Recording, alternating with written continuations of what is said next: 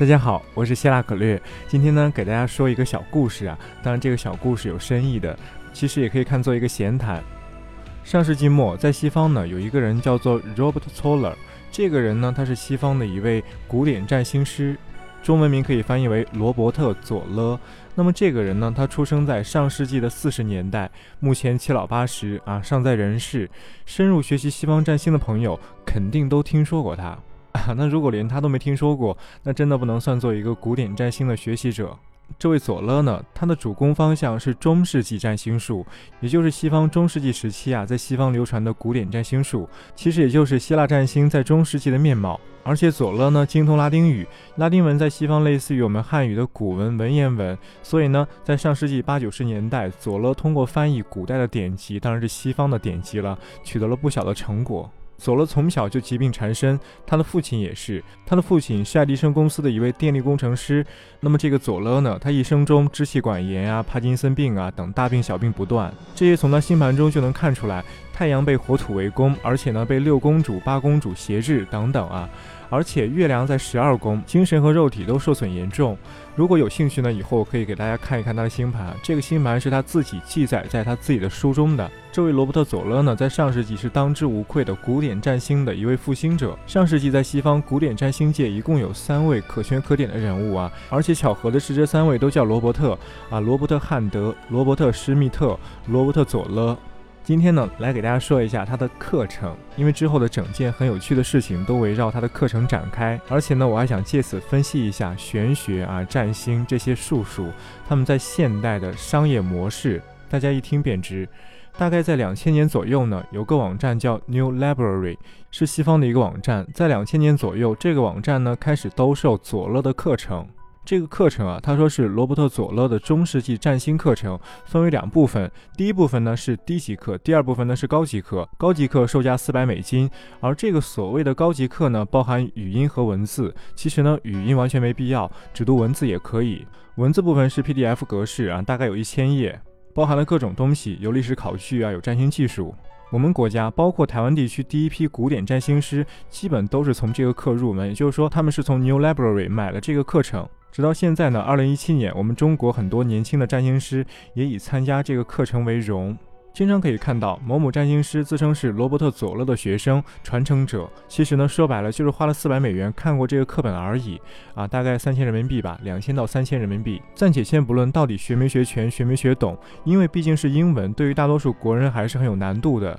总之呢，罗伯特·佐勒这个课程在世界范围内啊都是比较有影响力的，尤其在中国。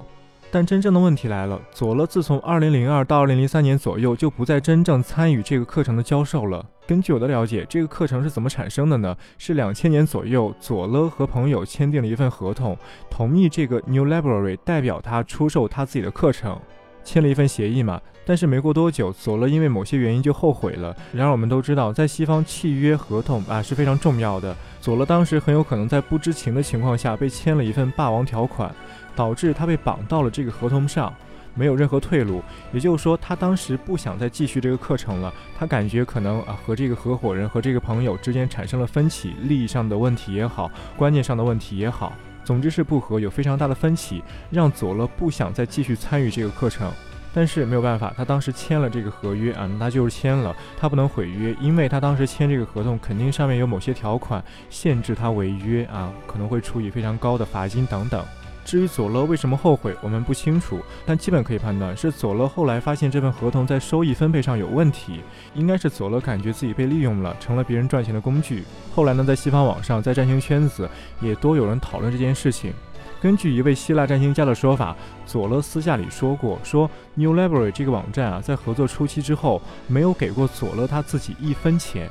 我不觉得这位希腊占星家和佐勒会说谎。这个希腊占星家呢，我了解；而佐勒呢，我虽然没见过面，也没有非常频繁的书信来往，但是从佐勒一千多页的字里行间，从他星盘里都能看得出，他并不是那种欲求不满的人，至少不是一个贪婪的人。所以呢，这件事基本上可以做个判断，是佐勒啊傻不拉几被别人利用了。有趣的是，佐罗在两千年左右动笔写教程的时候，就已经预言了之后几年会和朋友、合伙人矛盾甚至决裂啊！这些东西就写在 New Library 兜售的教程里。他当时是为了说明占星中的运线啊、法达星线和小线法，为了说明这些，拿自己的命盘、拿自己的运线、拿自己的过去、现在以及未来来做个例子，所以呢就写在书上，写在这些教程里了。也许当时佐勒也没有想到，他所预言的这个会和他闹矛盾甚至决裂的朋友是 New Library 吧。这个事儿呢，我并不是想说谁对谁错，对错这种词儿没有意义。世俗人趋利，从利的方面去考虑问题啊，为了利益不择手段，这无可厚非，完全没有问题。而佐罗他本身是一个有宗教气质的人，他反感趋利，可能在他心中有一种理念性的东西在支撑他，他们双方都合情合理。但这件事情的有趣在于，它当时让我联想到占星，甚至整个玄学在当代资本社会的运作模式。而这个模式呢，关系到占星玄学在社会中的地位以及民众的认可度。为什么会这么说呢？我会仔细的去剖析一下这个事儿。一门技术，一门学术，在当代社会，其实它很大程度上是取决于它的商业以及资本运作模式的。我们众所周知，在美国，在欧洲，尤其在美国，美国科研机构他们的这种研发经费啊，其实都是由非常严整、规矩、合理、合法的利益集团所提供。而且呢，他们向学术、向技术所输送的这些利益，输送的这些啊源源不断的能源。既保证了学术技术恰当的独立性，又让这些逐利者能够在这个技术中分一杯羹，让他们能够得到相应的回报。那么，这种商业模式、资本模式啊，学术技术的融资模式，能够保证学术共同体以及整个社会他们的文明在不断的往前进步。这个具体说起来比较复杂，但是我想简单说的一点是，正规的技术学术，他们在正常的资本社会、商业社会中的盈利模式、共生模式，和现在占星的盈利模式、共生模式完全是天壤之别。而占星玄学在现在的模式是饮鸩止渴。为什么这么说呢？我明天会仔细分析一下刚才说的佐勒课程这个事儿，也可以从这件事上由小见大。占星玄学作为如此迷人的门类。它到底应该以怎样的方式生存在我们现在的商业社会、资本社会中？而我们对占星玄学所抱有的期待，到底应该由哪部分人来承担？由哪种模式去承担？当然，这是一个很大的话题。我只是希望能够引起大家对此的注意，因为我发自内心真的希望占星玄学他们在现代能够取得非常大的成果进展。而并不只是吃过去的残羹剩饭，它应该像其他正统学术一样，在本世代做出自己独特的重大的进展。这种进展需要什么？我们把它分析清楚，然后尽可能考虑，哎，能不能满足它，能不能源源不断的供给这门学术，让它持续的往前发展。至少对于我，这是我的一个心愿。